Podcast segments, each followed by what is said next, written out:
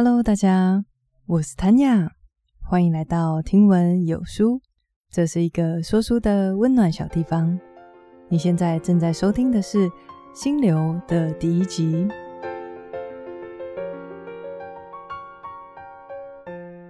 今天我来跟大家分享《心流》这本书，它在我的心里面占有一个非常特别的位置，因为我记得大概是在我高中的时候。开始对幸福这一类的议题特别感兴趣，有的时候就会去图书馆找一些励志书来看。但是现在回想起来，那时候看的应该都是一些心灵鸡汤的文章。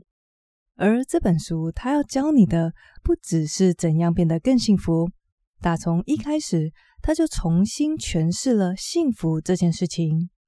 既然对我来说，幸福这件事情的定义跟以往不一样。那么我的所思所想，跟我所追求的东西，也跟以前大不相同。这本书同时也是在学术界上非常重要的一本著作，它启发了后来许许多多的心理学者研究相关的主题，并且也启发了很多非常重要的好书，比方说像是刻意练习。所以事不迟疑，我们一起来看看这本这么厉害的书，到底在讲一些什么。生活在两千三百多年前的亚里士多德曾经说道：“不论男女，对幸福的渴望都是一样的。”的确，从古至今，这个道理没有变过。我们对于健康、财富、权力等等的追求，无一不是来自于对于幸福的渴望。然而，我们科技发展至今，我们对于这个宇宙、对于这个世界的了解，跟古时候比起来，可说是天差地远。但是，我们对于幸福的了解似乎没有比古代的哲学家还要懂到哪里去。对于怎么样才可以活得充实、活得快乐，我们甚至还走上了回头路。可以看见，在文明的社会里面，得忧郁症的比例越来越高，患病的年纪越来越低，越来越少的孩子在健全的双亲家庭中长大。虽然我们现代人都过得更健康、更长寿，生活处处充满着几代以前的人就想不到的奢侈品，但是现代人却没有因此过上快乐似神仙的生活，依然感叹着日子的空虚，依然在焦虑跟无趣当中打转。难道这种不满是与生俱来的吗？又或者是我们一直在错误的方向寻找答案呢？快乐到底是什么？还有人们在做什么的时候会感觉到快乐呢？为了解开这个亘古的疑惑，作者希望利用现代化的心理学工具来找出答案。而在作者长达二十五年的研究当中，执行了一个庞大的研究调查。这个调查的样本数高达十万份，受试者来自世界各地，涵盖了不同领域的专业人士，也涵盖了各个年龄层。这个调查是这个样子的：每一个受试者会拿到一个呼叫器，在一天当中，这个呼叫器会随机的呼叫他们八次。每当这个呼叫器响起的时候，受试者必须立即的写下他当时正在做什么，心情如何，以及他是否更希望自己在做别的事情。而《心流》这本书就是融合了作者二十五年来所有的研究调查结果。接下来，我们进入第一章的重点。我们先来了解一个非常重要、贯穿整本书的概念，那就是掌控意识可以改善生活品质，决定你所要经验到的事情。要理解的是，痛苦跟欢愉都只存在我们的意识里面。我们每个人都像戴着一副特制的眼镜，在看待周遭的事物。其实，一件事情本身并没有好坏。是我们根据自己的利益，根据自己的经验、价值观，给予事情一个好坏的评断。换句话说，你怎么看待这个世界，这个世界就是什么样子。如果我们追随人性的本能，比方说看到美食就想大吃一顿，或者是老板的一个脸色就毁了我们一天的好心情，那么这个样子的我们，就是把决定权交给了外在。无法自由决定体验的内容。相反的，当你可以控制意识，你就可以控制内在经验，等于是具备了不受外在威胁或诱惑的能力。在书中引用了罗马皇帝马可·奥里略的一句话，可以为这个概念做一个完美的注解。他说：“当外在事物让你感到痛苦时，并不是因为他们困扰着你，而是你这么看待他们的。”而你拥有推翻这些判断的力量。在我们开始学习如何掌控意识之前，我们要先来认识意识的运作方式。首先要澄清一件事，那就是意识并没有什么神秘之处，它和人类的其他行为都一样，都是生理作用的产物。它源自于我们体内错综复杂的神经系统，而这些神经系统又是由蛋白质所组成。在长时间不断演化的过程当中，人类已经发展出一套复杂的神经系统，我们可以左右自己的行为和思考，不再受限于本能的反应。意识还有另外一个特性，那就是有限。在一定的时间内，我们大脑能够处理的资讯只有一定的量。或许你可以一边散步一边唱着歌，但是如果要一边散步唱歌还要同时记账，那就不太可能了。因为这些活动都需要大量的专注力，科学家甚至可以推测出，在有生之年，人们大概可以享受一千八百五十亿位元的资讯量。当然，这个数字会因人而异，但重点是，人的一生能够接受到的资讯量也就这么多了。所以，筛选能够进入我们意识的东西变得非常重要。事实上，它决定了我们的生活品质和内容。那我们人们通常是怎么筛选，要让哪些资讯进到我们的意识当中呢？资讯要进入意识有两个管道，一个是透过我们集中注意力，另外一个则是基于社会或者是生物指示。举例来说，当你今天开车在高速公路上，可能你身边有几百辆车经过，都是一闪即逝，看过就忘了。但是如果当今天有一台车忽左忽右的开着，这部车的影像就会进入你的意识当中。我们会把它跟其他不当开车的行为做比较。诶，他是三宝上路吗？是新手还是酒驾呢？我们会快速的在脑中分析、评估眼前的状况，并且做出正确的决定。而这整个从接收资讯、判断到做出决定的过程，都只发生在数秒钟之内，甚至一秒钟。尽管能力强大，就像之前有提到的，注意力有它的限制。如果今天你想要闪避这个忽左忽右的车子，你就不太可能一边讲电话，或者是一边骂小孩。当我们每个人在支配有限的专注力时，若不是集中精神，把它汇聚成一道能量，就是任由它随意散射。大家应该有注意到，当眼前没有需要我们集中注意力的时候，我们的思绪很容易涣散，很容易开始想一些关于过去的、未来的、跟当下无关的事情。注意力就像一个筛选程式，它决定了哪些事情可以进入到我们的意识当中，而且我们也需要注意力来做一些心灵的活动，像是思考、记忆、做选择等等。我们可以把它视为一种精神能量，而我们要怎么支配这股精神能量，将会塑造出不同的人生体验。接下来，我们来了解一个名词，叫做精神伤。伤这个字是左边一个火字旁，右边一个商人的商，这是作者在形容意识的一个状态。我们用一个例子来说明什么叫做精神伤。有一位 A 先生在焊接工厂上班。一天早上，他出门的时候，发现汽车的一个轮胎漏气了，轮框甚至要碰到地板。他因此而感到非常的焦虑，因为车子如果出了问题，他没有其他方式可以去工厂上班，而且他必须要等到一周后的工资下来，他才有办法去买一个新的轮胎。因此，他每天都过着心惊胆战的生活。一大早，先去为这个漏气的轮胎充气，然后祈祷一路上不要出事情。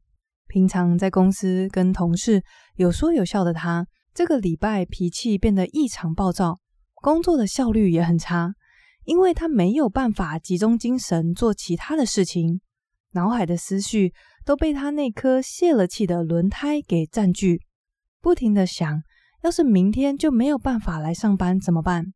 万一丢掉工作又会怎么样？怎么样？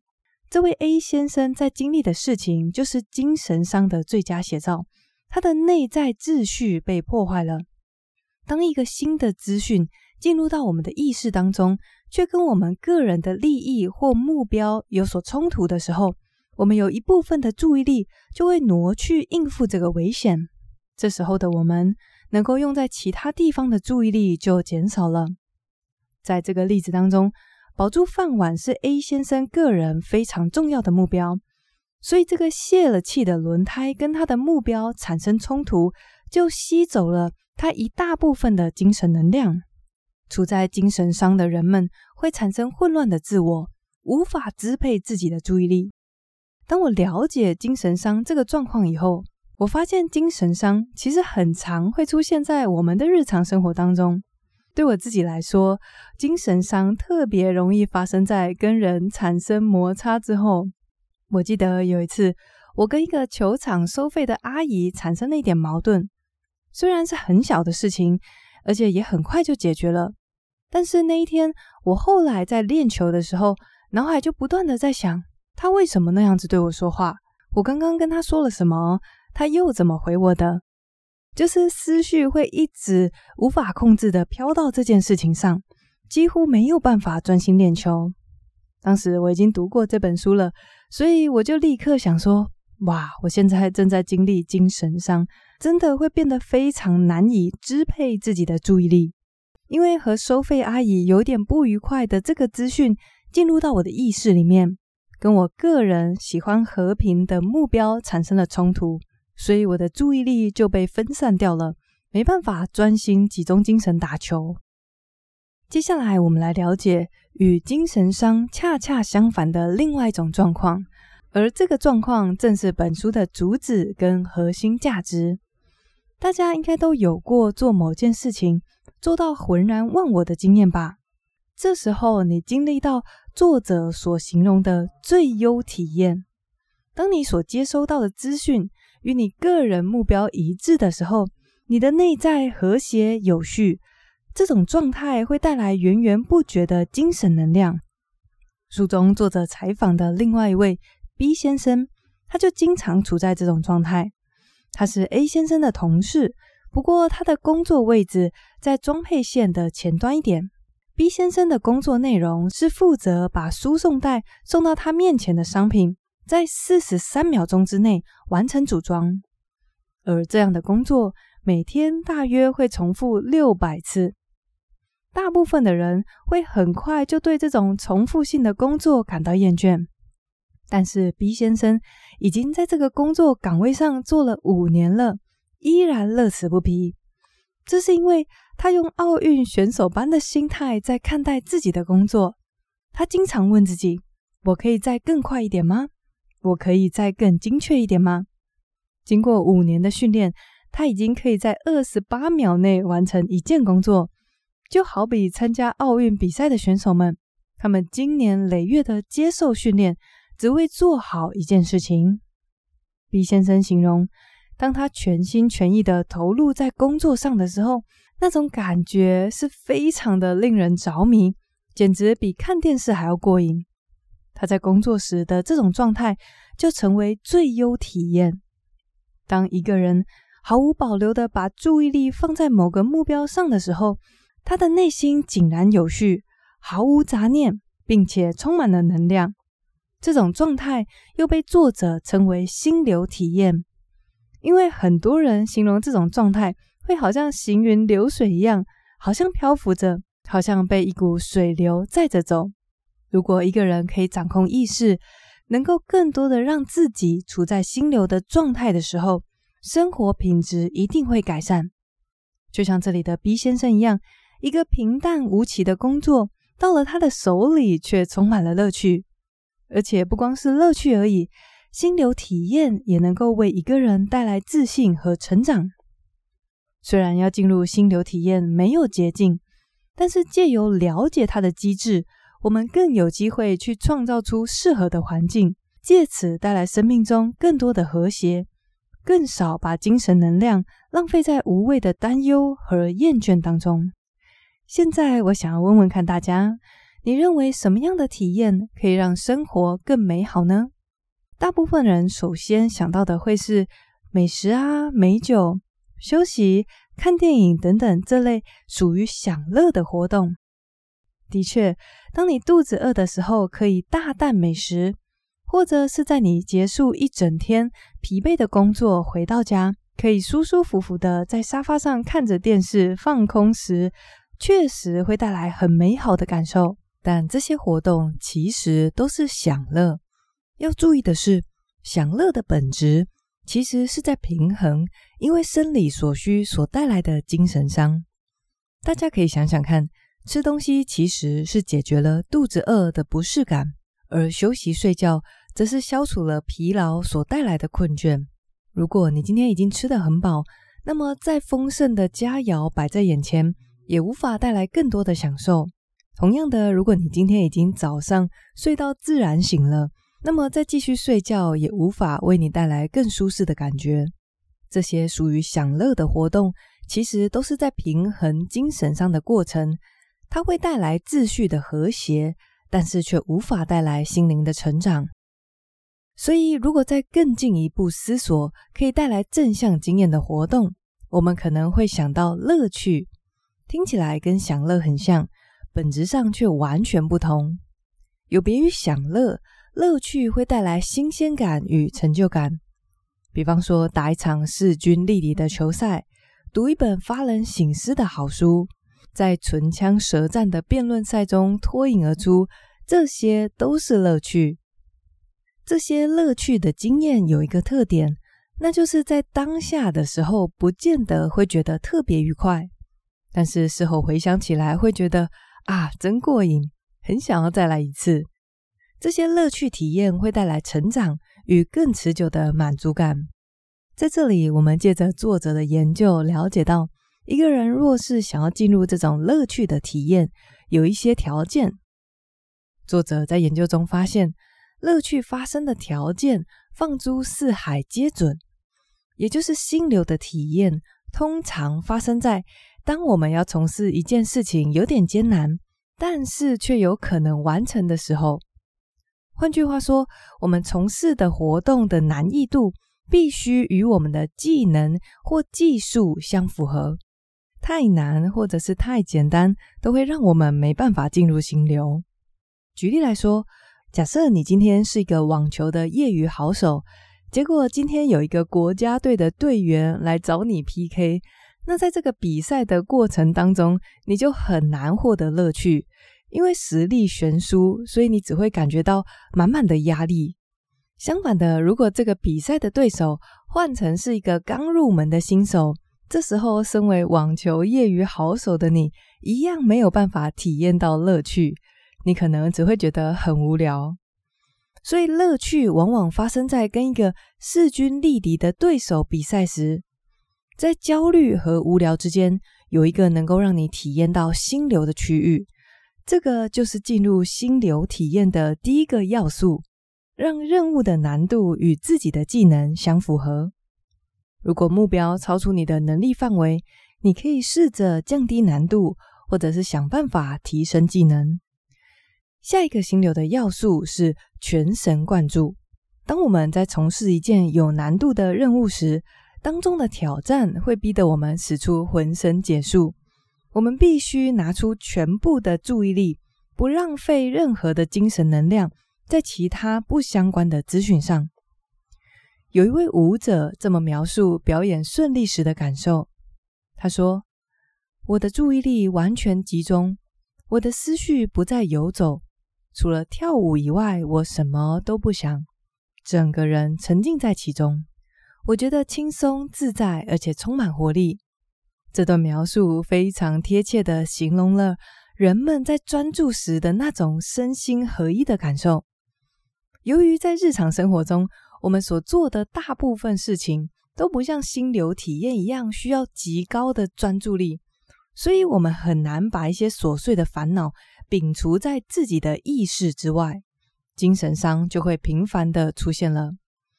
然而，当你全神贯注的时候，你的意识就容不下那些无关紧要的杂念和烦恼。所以，第二个心流的要素是全神贯注。接下来，我们来到心流的第三个要素。这个条件是你要有一个明确的目标，还有及时的反馈，就是你会及时的知道自己现在做的好不好。看到这里，我想到我之前读过一本探讨游戏的书，里面也讲到一样的概念。他说，游戏之所以会这么的好玩，就在于游戏都会给你明确的目标和及时的回馈。无论你是要消除方块，还是占领堡垒，或者是打败敌人，游戏的设计总是能够立即的让你知道自己当下的表现。只要将精神能量投注在明确的目标当中。几乎所有的回馈都可以带来乐趣。大家有没有想过，为什么小孩子这么容易感到快乐呢？他们随时随地都可以发明小游戏带来乐趣。比方说，同样是每天都要走的回家的路，孩子就会给自己一个明确的目标，像是可不可以一路上我都不要踩到黑色的地砖，或者是我可不可以在回到家以前找到五辆红色的车子。你看，就连走路这么日常、这么平凡，很多人都会觉得无聊的事情，只要加上一个目标跟明确的回馈，立刻就变成有趣的体验。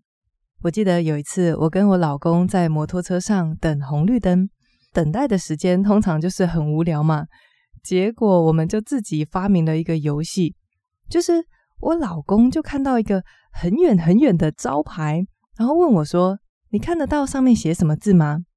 然后，诶，挑战来了，因为这个字的大小正好是介于有点好像可以辨识，但是又看不太到的距离，这就符合了心流的第一个条件，难度跟我们的能力相符合。所以，诶，那个等待红灯的时间突然变得很好玩，我们就两个人在那边猜啊，它到底是写什么？很像是这个，又很像是那个。后来绿灯了，我们就骑车靠近它，然后才发现啊，原来是写这个啊！刚刚是我对了。所以，即便是非常平凡的生活日常，只要加上一点目标，跟有及时的回馈，以及符合前面所说的条件的话，生活当中是不是其实处处都可以充满乐趣呢？接着，我们来讲，作者在书中有提到。进入心流体验时会出现的三个特征，这个部分我觉得大家只要稍微知道就好，所以我要快速的讲过。首先是心流体验会带来掌控感，除此以外呢，在心流体验当中，你的自我会短暂的消失，以及时间感会有所扭曲。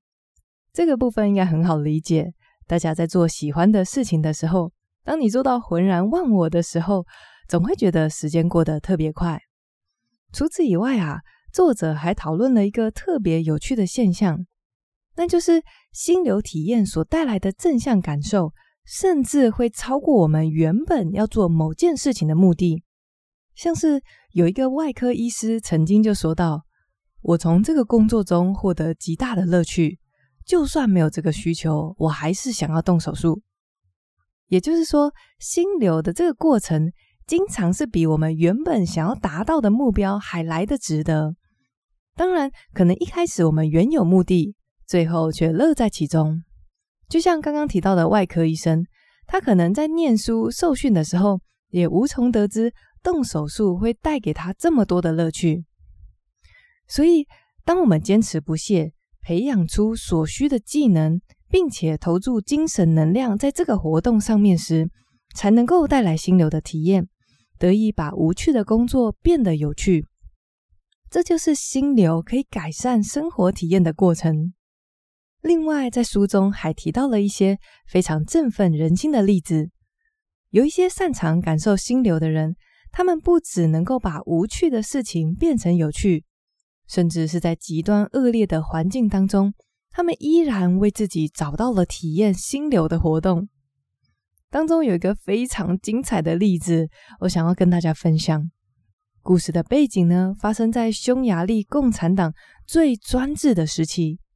当时有数百位知识分子都被关在同一所监狱当中。让人非常惊讶的是，即便身陷囹圄，他们依然为自己找到了可以进入心流体验的活动。这些被关起来的知识分子想出了什么游戏呢？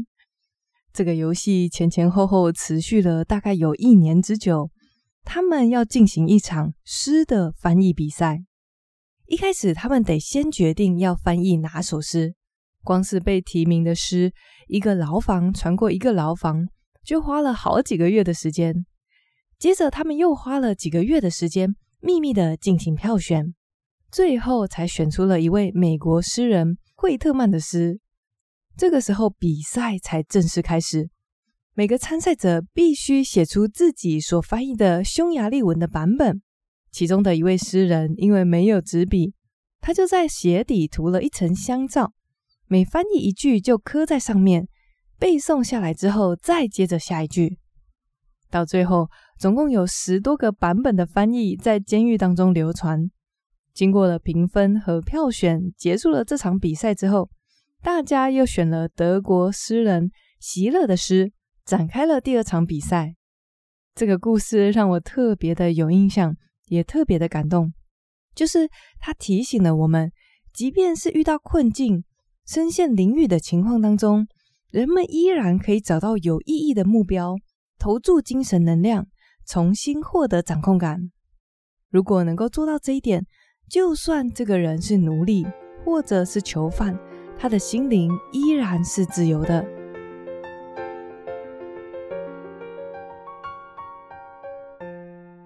那来帮大家整理今天的重点喽。今天的一开始，我们学到了透过改变意识就可以改变我们的生活体验，而注意力就像一个筛选的程式，它可以决定什么资讯能够进入到我们的意识当中。接下来，我们学到了两个最重要的名词，一个是代表意识混乱不和谐的精神伤，相反则是意识和谐有序的心流体验。要进入心流体验有几个条件。首先的第一个是任务的难度必须与你的技能或者技术相符合，你必须全神贯注。另外还要拥有明确的目标以及及时的回馈。除此以外，我们也讨论了享乐和乐趣的不同之处。前者享乐是平衡精神上的过程，后者则会带来成长还有持久的满足感。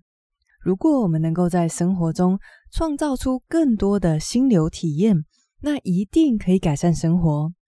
就像内文中有提到的 B 先生，一件组装产线上重复性极高的工作，到了他的手里却变得乐趣横生。而且心流体验不只能够把无聊的事情变有趣，甚至也能够让人在绝境当中依然获得掌控感跟成就感。就像那一群在监狱里面的知识分子，即便在身体上缺少了自由，但是他们一样找到了可以让他们乐趣横生、心灵不受拘束的翻译诗的活动。不过，到底要怎么才能够在生活中体验到更多心流呢？在下一集的内容里面，我们会来一起探索，怎么样在生活的方方面面可以体会到带来踏实感、成就感。以及掌控感的心流体验呢？